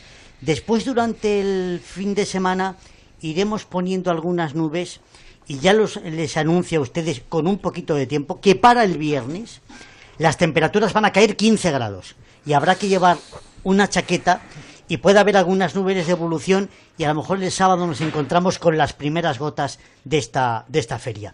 Si me dais la venia, me gustaría contaros un poco... Ah, quería que eran unas reflexiones personales, ya más no, tuyas, ¿no? No, no, no, ya acaba con el tiempo. ¿eh? Luego si me dejáis, abrocho, que ya sabes que yo soy mucho de abrochar. Pero nos tienes que contar el cartel de hoy. Claro, ¿qué es lo que te iba a contar? Que mira, que eh, lo conforman el otro gran Rubén del día, que no es el- nuestro Rubén Amón, sino Rubén Pinar, que es bastante más, más eh, valiente, un tobarreño No- no dudes, que va a cumplir 29 años el próximo agosto, que tiene muy claro desde chico que quería ser torero y poner, como dice el cantante aquel Chayán, el alma en el ruedo. Cantante, has dicho. Sí, cantante. El niño torero forjó su leyenda en América Latina.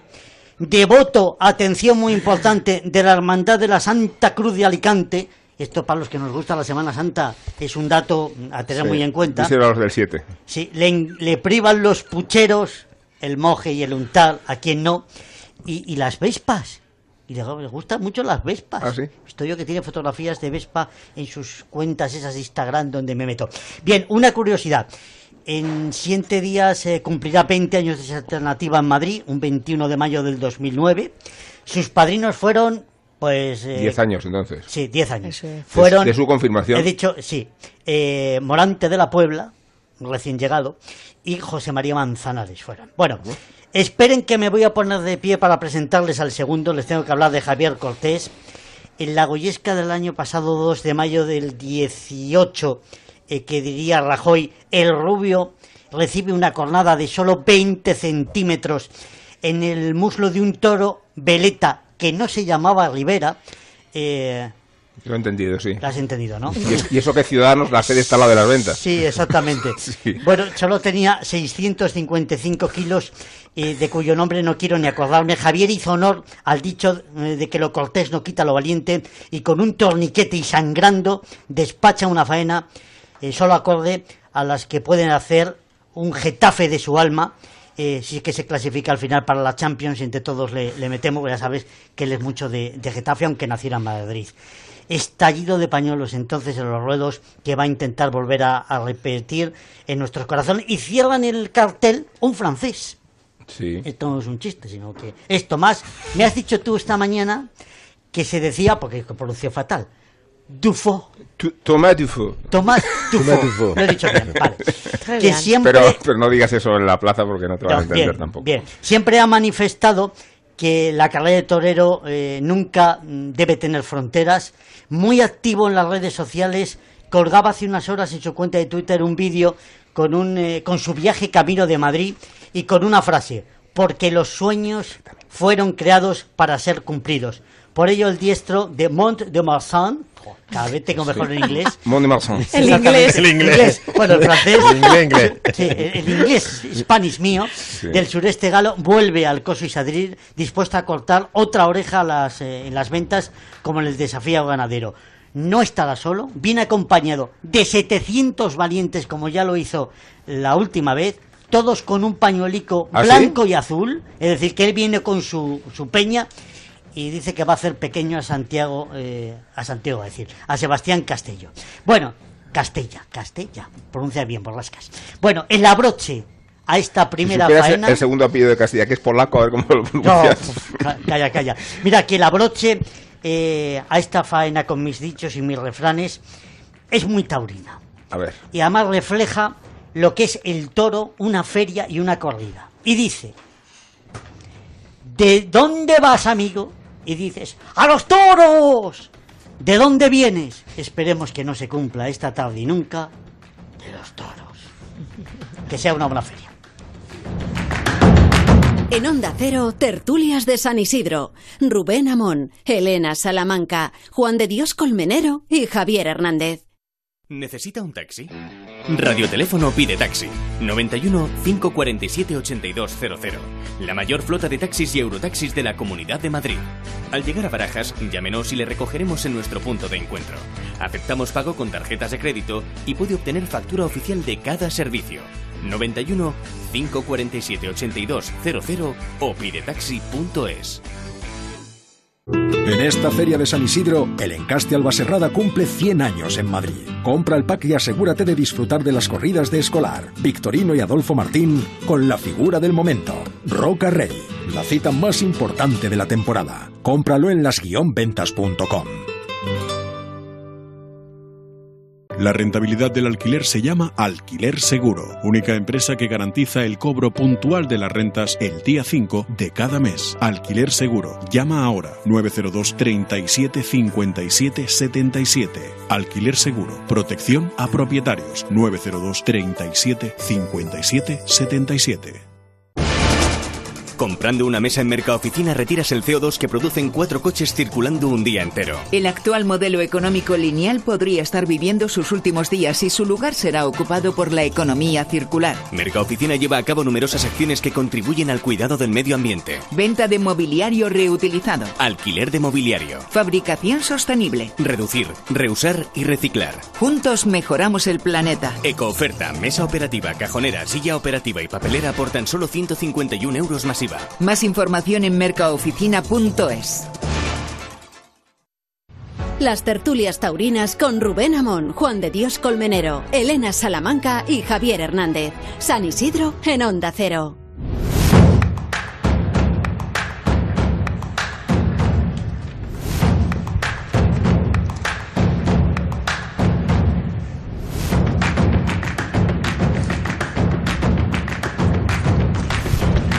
Bueno, Onda Ruedo mandó a Sevilla dos profesionales, a Elena Salamanca y a mí mismo, nos mandamos con nuestros propios medios, esto hay que decirlo también. Pero venimos de experiencias de mucha altura artística. En verdad, Elena, hemos pasado una feria de Sevilla muy buena. Eh, creo que por dos razones. Una, sin la cual es imposible que pasen cosas, es que los toros han embestido Hmm. y que además hemos visto corridas bien presentadas, equilibradas, bastante parejas, sin los excesos de otras veces y sin las carencias de otras veces. Y después porque cuando hablamos del toreo de sensibilidad, resulta que ha sido una feria muy, muy proclive a eso, bien por Morante, bien por, por Aguado, bien por, por Diego Urdiales. También los toreros de más concepción militar como, Hmm. como Roca Rey Agarrasao y el propio Julio. A Julio lo hemos visto torear muy despacio, con la mano izquierda y con la derecha, ¿no? Y, y tengo la impresión de que es una feria de las mejores que ha habido en los últimos años. Toda ella apostado por las figuras y ahora venimos a una feria mucho más abierta, con menos figuras y con la duda del toro, ¿no? Porque es verdad que Simón Casas eh, no ha conseguido convencer o ha utilizado métodos disosorios para que no estuvieran Morante ni Manzanares, pero siempre ha hecho un esfuerzo con el toro.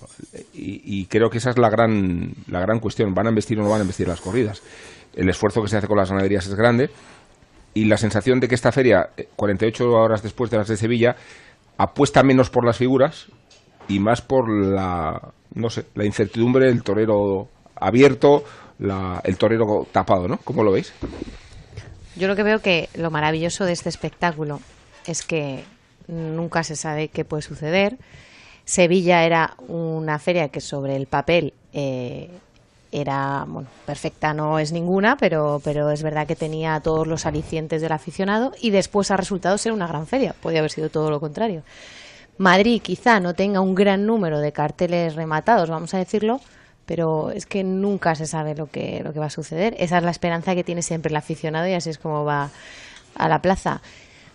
Mm, Bueno, yo como aficionada que, que ves el, torero a torero, el quién puede estar anunciado, pues bueno, sí que hay alicientes, ¿no? Eh, y yo creo que además es importante lo que has dicho tú, que Sevilla ha tenido ese equilibrio de tanto el toreo de arte como los eh, otros toreros de otros conceptos o de otras emociones y se han equilibrado muy bien, ¿no? Eh, creo que en San Isidro puede pasar, puede pasar eso también. Y, y veremos a ver qué pasa. Fundamental, eh, el toro. El toro creo que ha sido la clave en Sevilla, que el gran número de, toros han embestido y quienes han tenido la suerte de caer en buenas manos, pues hemos disfrutado mucho y hay otros toro- toros que se han ido que se han ido al desolladero sin verlos, ¿no? Eh, o sea que yo creo que esa es la clave para que al final pues los toreros pues cada uno demuestre eh, cómo está en este momento y lo que podemos ver o sea que bueno esperanzados tenemos que empezar esperanzados si no Gesticula Juan de, gesticula Juan de... Sí, no. San Isidro es tan grande, la primera plaza del mundo es tan grande que el- ese equilibrio yo creo que está asegurado. Está asegurado. Porque eh, aquí, que nos gusta el toro de arte, tenemos en San Isidro a Diego Urdiales, tenemos a Tomás Campos, tenemos a Juan Ortega y tenemos a Emilio de Justo y tenemos a muchos otros, y a Pablo Aguado, por supuesto. A Finito, que mañana. Y tenemos a Finito, la, la corrida de mañana es una corrida de arte. Y empezamos hoy con unos Santa Coloma y con la quinta. Es decir, vamos a tener de todo porque es tan grande que se puede disfrutar y tener absolutamente de todo. Y respetar a todo. Eh, con lo cual ese equilibrio, por un lado, está asegurado. Cuando se habla de carteles rematados, el remate se da En la, en la taquilla, vete. vete.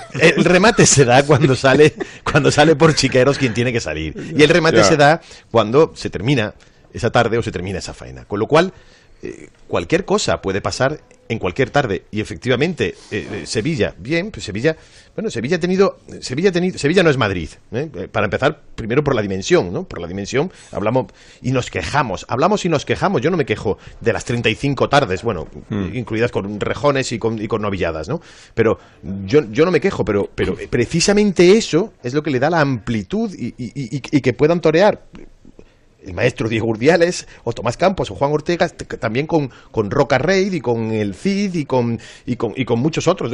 Y, yo creo que eso es lo que, lo que va a enriquecer a, a esta feria. Yo tengo un pálpito. Y tengo un pálpito a raíz del tan criticado bombo. Que solamente que se quedó en, que se quedó en bombito. Se quedó en un bombito, porque yo, como bien sabes, no, no es que fuera partidario del bombo, yo era partidario de un superbombo, ¿no? Sí. En el que, en el que efectivamente, bueno, se pudiera, se pudiera repartir precisamente por la variedad, ¿no? Pero Madrid en sí, Madrid en sí, toda la feria, es un bombo en sí mismo, porque tienes el arte con el toro, con las figuras y con los aspirantes. Te veo Israel mirar los carteles de arriba abajo, de abajo arriba, escrutándolos casi. ¿Qué, qué te parece? A él el que más le gusta es el del 4 de junio, yo ya lo sé, claro. Bueno, Corría de las Ramblas para Morenito de Aranda, Juan del Álamo y Tomás Campos. No, pero Yo, sí. Diego, lo siento, pero es que es el que ha elegido, ¿eh? Eso es lo que políticamente correcto tiene que Tiene decir. que decir. Otra cosa es... Pues el de mañana, pues a mí, me gusta mucho el a de mí mañana. ta- ¿eh? a mí también me gusta, ¿eh? ¿Qué te parece Israel? A la mí feria? también. a mí normalmente el que me gustaba era en junio. El mes de junio había un cartel ahí después de San Isidro, que te acordarás. Sí, claro. Ese es el que me gustaba a mí. No, pero lo estáis diciendo bien. Lo estáis O sea, diciendo. lo mejor de San Isidro es que acabe, quieres decir. Pero es No, que no, no, no. ha empezado todavía. No, no, un cartel que había en junio que venía Curro Romero, Curro Vázquez, Paula, Finito, Antoñete. Recuerdo una de junio que creo que es de las tardes más, más intensas de mi vida en sentido negativo, que toreaban Antoñete, Paula y Romero, Antoñete, Romero y Paula. Con un toro al corral de Paula, un aficionado que fue a agredir en el, en el ruedo a Curro Romero. Curro Romero, sí. Unas broncas. Llegó a agredirle, además. Sí. Y Curro Romero se levantó como Rajoy en Pontevedra, con una serenidad, con, con una calma increíble, ¿no? Recordando la anécdota que a la que se refería todavía Carlos Avella, o era, no, era Luis Francisco Esplá, que es muy divertida cuando Curro Romero no está bien, uno termina de encajar con el, el criterio del público y uno en barrera empieza a desgañitarse, a insultarle, y Curro y tu madre, y tu madre, y se pone rojo. Y Curro dice, hay que ver el disgusto que se está llevando ese hombre, ¿no? No, y ese, y ese mismo hombre, y ese mismo hombre cuando abandonó la maestranza dijo, mañana va a venir a verte tu madre y yo también. Sé, Pues eso. Era lo de Pero dices Israel que no está respondiendo a la pregunta, es que voy a insistir, ¿eh? No, que lo que estáis diciendo es, es que San Isidro es San Isidro, es así, y siempre, y siempre lo ha sido además. ¿Y ¿Qué, queréis que os diga? Las mejores ganaderías, las combinaciones que se pueden hacer. Yo no estoy de acuerdo de verdad en lo de los carteles, en lo de las figuras y demás. Al final, la inercia de los últimos años, eh, ahora si miramos los carteles, en cuanto a figuras, podrían faltar Morante y Manzanares, pero la inercia de los últimos años era una corrida cada uno. Y pff, entre una y ninguna, por supuesto que es muy atractivo y demás, pero al final la gente ha respondido muy bien, ¿no? Y parecía que esto se acababa y que el abono y que no sé qué, y según la empresa se ha renovado prácticamente todo el abono y, y luego además es que me da la sensación a mí que Simón es un tío con suerte, te lo digo de verdad. ¿eh? Porque no solamente lo de otoño de Diego, es que le salió redondo, le sale Sí. redondo. Sí. Esto de Pablo Aguador en Sevilla le ha sido redondo. Es que el otro día en Sevilla, cuando Diego- Pablo Aguado triunfa, Simón se va corriendo hacia él y le da un abrazo diciendo: Claro. Aquí está mi es Salvador. que No, lo voy a, lo voy a, y a- a reconocer y, y casi lo voy a tenazar para que no se me vaya. ¿no? Claro, y que Urdiales esté aquí en la base de San Isidro ha sido redondo. Sí. Que a Roca Rey le toca a Adolfo el bombo. es que- es que- Sí, eso también. Lo tenemos que fichar para la Leti. A ver si nos da poca suerte. Bueno, ahí ya no sé yo. Quizá ahí se le acabará toda la.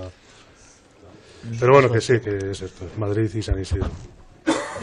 Pues Madrid y San Isidro incluye esta apuesta por las ganaderías toristas, pero no siempre han venido otros encastes que precisamente por las exigencias de trapío de la plaza no consiguen entrar y a veces han venido forzándose mucho el tipo, ¿no? Eh, es el caso de Santa Coloma, de ese encaste tan propicio a- al buen toreo, aunque a los toreros a veces esa embestida a media altura nos termina de convencernos, pero se dirían toros de la quinta. Eh, Juan, de, esta tarde se lían toros de la quinta y es un encaste... Yo he tenido suerte con esa ganadería. He Ahora- cazado toros y toros muy despacio. Sí, Me gusta.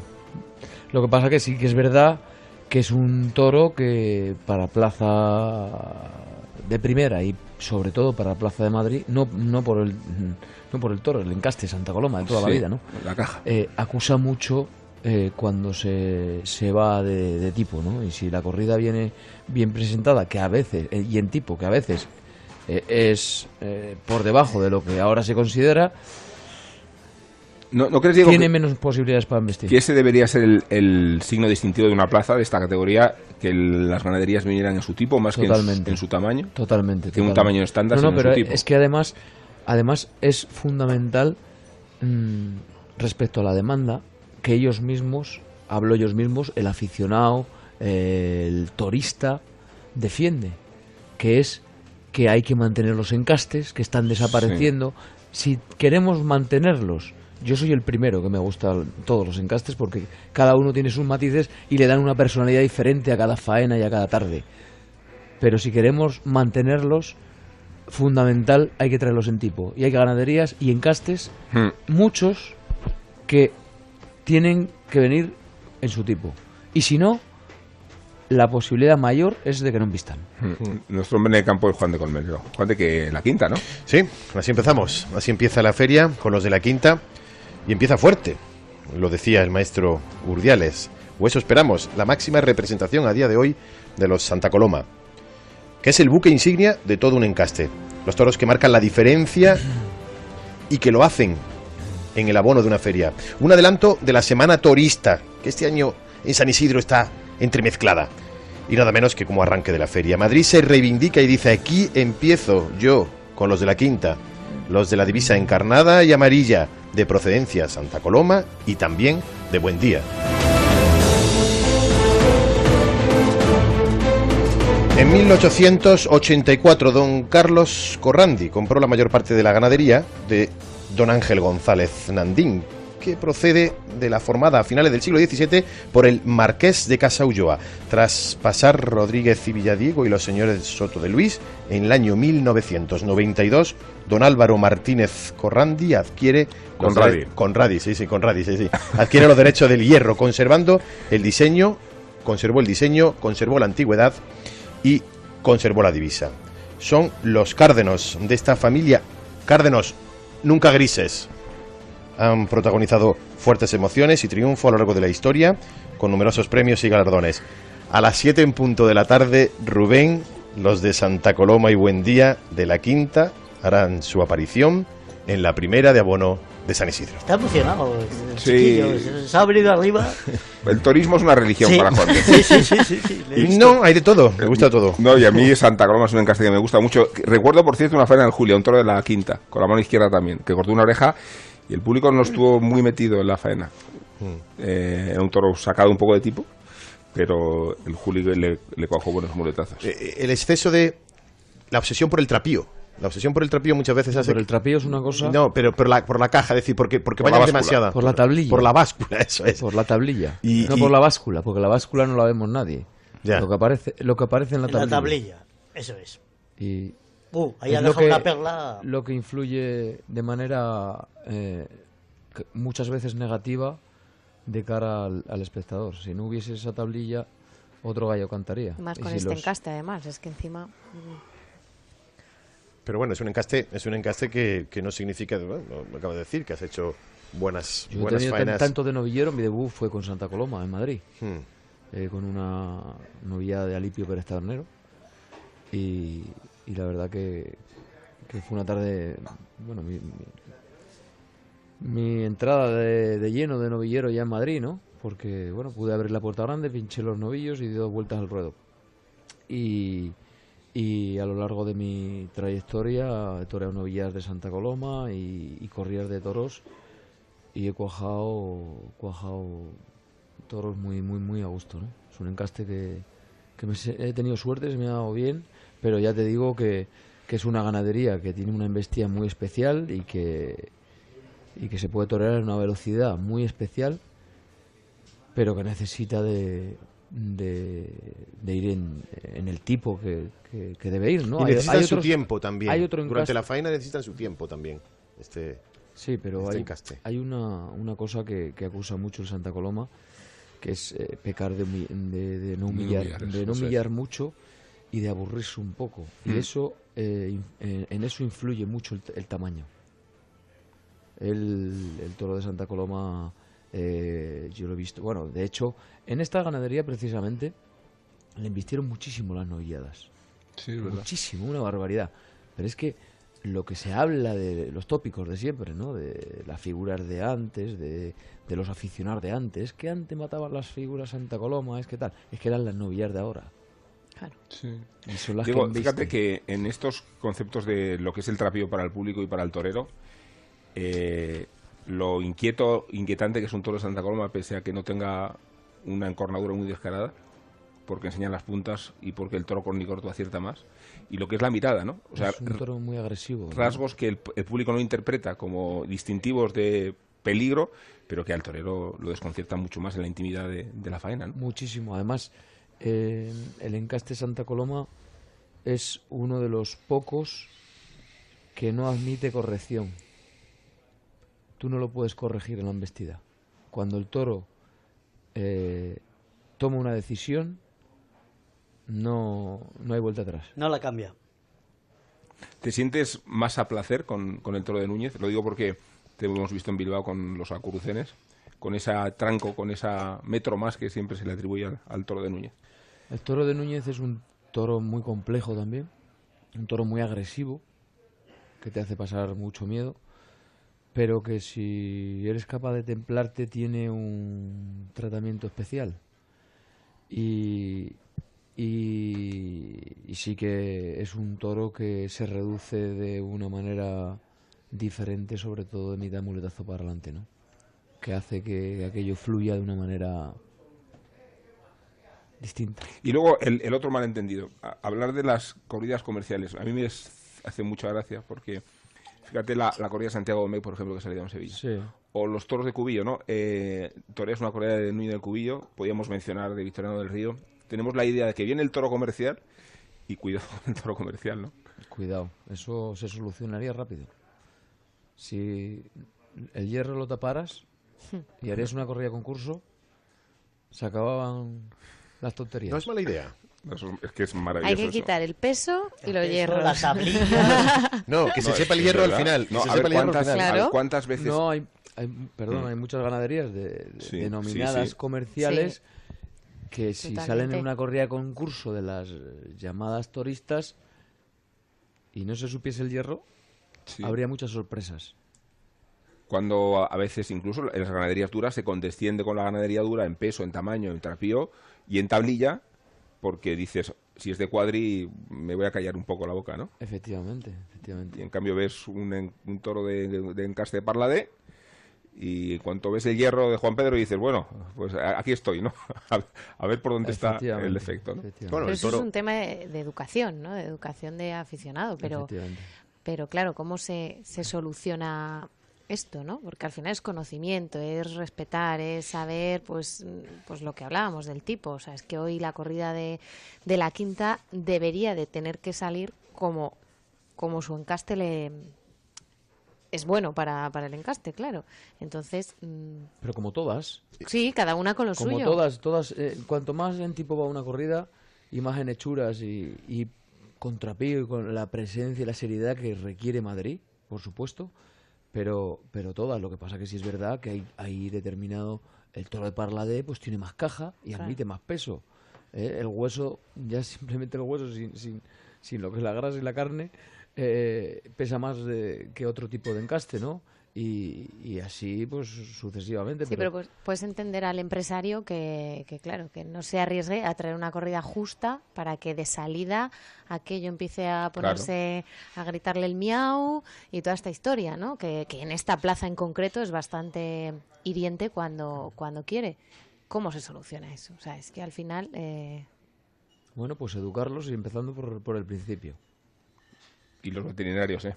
Efectivamente. No, no, que no se, eh, últimamente se- no, y que no se caigan los toros. Es decir, es ¿No? que es que se, se han visto cosas muy mm, se han visto cosas muy feas y, y muy que las primeras corridas de toro vayan en tipo. Claro, bueno, bien, es una sí. solución. Sí, sí, no la, puedes echar, la enfermedad de la tablilla estamos de acuerdo, pero no que puedes echar el segundo día una corrida con 600 kilos y el siguiente día una con 490. Sí, pero por ejemplo, eh, Rubén hablaba hace poco del el toro fantástico, Santiago Domecq, el, el- el- el- un- uno de los toros, el de Miguel Ángel Pereira creo que fue, Sí. que es, El- un toro muy bravo en una carrera muy, di- muy dura, ¿no? eso es. Muy dura. Muy dura. O sea, que, que nadie hubiera puesto en entredicho si le quitas la tablilla y le quitas el hierro, que podía haber sido una de las toristas de quitarte la cabeza a algunos toros, ¿no? Efectivamente, efectivamente. Bueno, esa tarde, por cierto, se pudo ver en el canal Toros de Movistar, como se puede ver toda la Feria de San Isidro y como se pudo ver y se puede seguir viendo, es la segunda vez que lo digo, el documental Pureza del que vamos a hablar unos minutos, pero antes, pues eso. Ser alternativo es ver lo que quieres ver. Vive tu pasión por los toros con la Feria de San Isidro. En directo y en exclusiva en Movistar Plus. Con reportajes, análisis de las mejores faenas y programas especializados. Contrata Canal Toros en el 1004 y tiendas Movistar. y disfruta del resto de la temporada taurina. Comprando una mesa en Mercaoficina retiras el CO2 que producen cuatro coches circulando un día entero. El actual modelo económico lineal podría estar viviendo sus últimos días y su lugar será ocupado por la economía circular. Mercaoficina lleva a cabo numerosas acciones que contribuyen al cuidado del medio ambiente. Venta de mobiliario reutilizado. Alquiler de mobiliario. Fabricación sostenible. Reducir, reusar y reciclar. Juntos mejoramos el planeta. Ecooferta, mesa operativa, cajonera, silla operativa y papelera por tan solo 151 euros Más información en mercaoficina.es. La feria taurina más importante del mundo ya ha comenzado en las ventas. Hasta el 16 de junio, vive y siente tu pasión por la tauromaquia con cada tarde de San Isidro. Consulta carteles y compra tus entradas en las-ventas.com. ¿Necesita un taxi? Radioteléfono pide taxi. 91 547 8200. La mayor flota de taxis y eurotaxis de la Comunidad de Madrid. Al llegar a Barajas, llámenos y le recogeremos en nuestro punto de encuentro. Aceptamos pago con tarjetas de crédito y puede obtener factura oficial de cada servicio. 91 547 8200 o pidetaxi.es. La rentabilidad del alquiler se llama Alquiler Seguro, única empresa que garantiza el cobro puntual de las rentas el día 5 de cada mes. Alquiler Seguro. Llama ahora 902 37 57 77. Alquiler Seguro. Protección a propietarios 902 37 57 77. En Onda Cero, tertulias de San Isidro. Rubén Amón, Elena Salamanca, Juan de Dios Colmenero y Javier Hernández.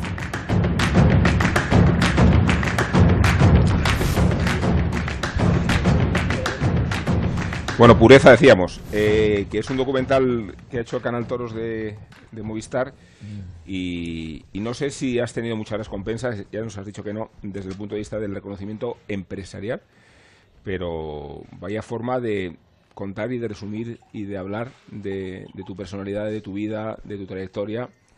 Eh, aparte de elogiarte Curro Romero, lo hacen otras máximas figuras, lo hace Curro Vázquez en una tertulia con Emilio Muñoz. Eh, ¿Ese tipo de recompensas por lo menos te permiten desahogar otras frustraciones? Hombre, por lo menos no, por lo más. Sí. Porque eso es- está, está por encima de todo, ¿no? Ten en cuenta que aquí eh, todo es importante, pero lo, realmente importante y el protagonista es el que se juega la vida. Y, y son los que hacen que todos los demás puedan estar ahí. Entonces, junto con el toro, por supuesto. Entonces el que gente de, de la prensa, gente pues de, de todo tipo, ¿no? Eh, profesional, artístico, de tanto de tantísimo nivel y además toreros grandiosos, pues hablen de mi forma de torear así, pues no cabe duda que, que es un orgullo y, y que me llena muchísimo más que, que muchas cosas ¿no? en el toreo. Esta ha sido una temporada particular, eh, peculiar, porque nunca la política había estado tan presente. Aquí también interpelo a los tertulianos que nos acompañan y al propio Israel. Eh, ¿Cómo estás viviendo que los toros hayan aparecido como reivindicación, como arma arrojadiza, que hayan sido eh, en- entrado en campaña hasta el punto de que algunos partidos como Vox los hacen propios o algunos otros como el Partido Popular incluso ha incorporado a un torero en las listas, eh, no salió, Miguel Avellán, pero estaba en ellas, ¿no? ¿Cómo estás viviendo la, la, la campaña político-taurina en la que nos encontramos? Que es Bueno. bastante insólita, ¿eh?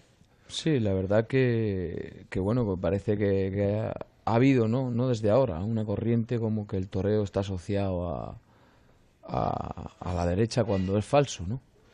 Es falso porque es evidente que el toreo es del pueblo.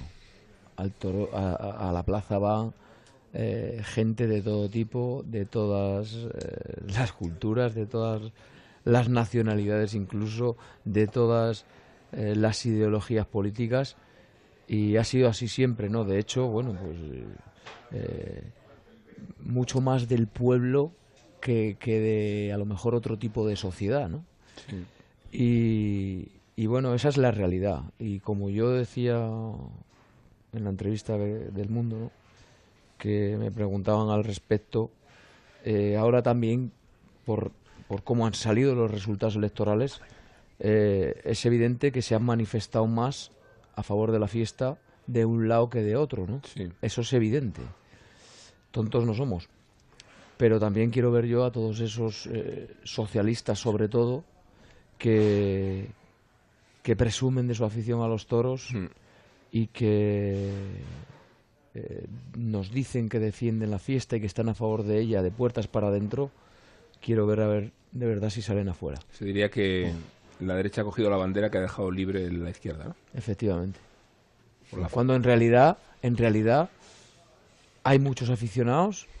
eh, yo los conozco y, y- y soy consciente y además eh, van a plazas de toros y pero parece como que no se quieren descubrir. Sí. Has Y hablado aquí, de...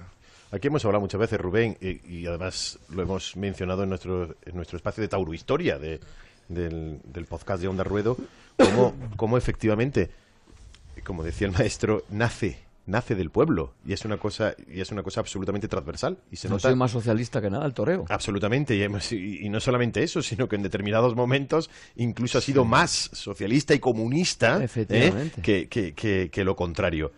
Pero en cualquier caso, a mí me gustan los políticos que defienden la tauromaquia y la cultura, no los que no la defienden. Efectivamente.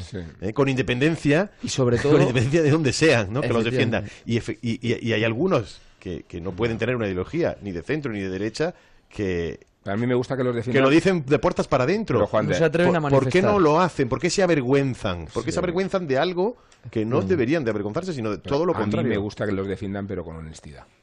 Que no los incorporen a su discurso identitario, hablo claramente de Para Vox. aprovecharse. Bien, Y claro. que lo lógicamente. utilicen Para como, conseguir como votos. amalgama identitaria. Eh, decías del pueblo, ¿no? Pues tengo que invocar a Israel otra vez. Israel o Israel. Por elegido. A él está muy tapado, ¿eh? No, no, no me tapado. preguntes por política, no. No, tampoco, ¿no? Un desastre absoluto. Esto. Y no me apetece nada, os habláis por la mañana vosotros ahí en vuestros programas estos. Sí, de aquí a hablar de toros. No olvidéis de que... más de uno a la eso, primera hora, ¿no? sí. No, es horroroso, es que es horrible, de verdad. o No, horroroso, es un programa o sea, es maravilloso. una cosa, hombre. no, no el, tema, el tema de la política tanto por un lado por otro. O sea, es lo peor que nos podía haber pasado, pero, pero con diferencias. Es horroroso, o sea, es una cosa además muy desagradable porque por un lado dices, bueno, si no te defiende X, ¿quién te defiende cuando te han estado maltratando durante los últimos 15 años, no? Por otro lado dices, oye, si me vas a defender tú, déjalo, mejor no me defiendas. es, es que es horrible. Cuando veo a Alberto Garzón, por ejemplo, tuiteando, que le encanta tuitear, Sí, y yo digo, si tú supieras lo que hizo Domingo Dominguín eso hará es. 40 años antes, para que tú tengas un iPhone y puedas escribir esas sandeces, se te cae la cara de vergüenza. Pero es que no sabe ni quién es Domingo Dominguín y es que le da igual además. O sea, Es que es una cosa que es Domingo Dominguín súper desagradable. tenía una editorial que se llamaba... además. Sí, sí, pero es que... es que Tenía somos- una editorial somos- que se llamaba El Toro Rojo. Alojaba en su casa de Ferraz a todos los clandestinos. Roberto Piles, que está en la Sí. empresa de Madrid, todavía es de esa generación jovencito, era. Claro. Y tiene un montón de anécdotas de esa... Pero es que Y toda la intelectualidad, toda la intelectualidad siempre fue de izquierdas. Claro, claro. Y entre otras razones porque es un arte de transgresión, porque es que no hay arte más vanguardista que este, ¿no? Frase que yo he escuchado decir a Carmen Calvo antes de ser vicepresidenta del gobierno y que no le he vuelto a escuchar desde que es vicepresidenta del gobierno. Así que en esas estamos y en esas nos vamos. Pero volvemos mañana, ¿verdad, Javier? Sí, volvemos mañana. Y mira, es la primera tertulia de Onda Ruedo y tenemos Sí. que darle las gracias. A ver. A yo, la yo, si me gente- perdonáis, no vuelvo mañana. No, Vale, vale. No, porque le- luego, luego después, ¿No luego te viene después bien hasta ahora o Sí. qué?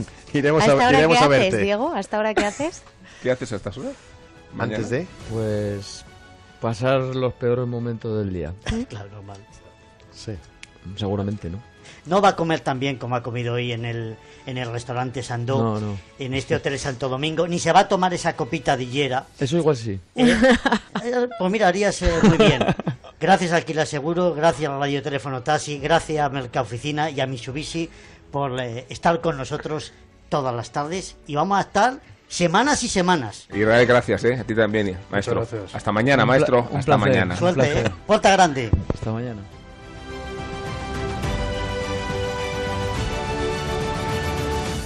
Tertulias Taurinas.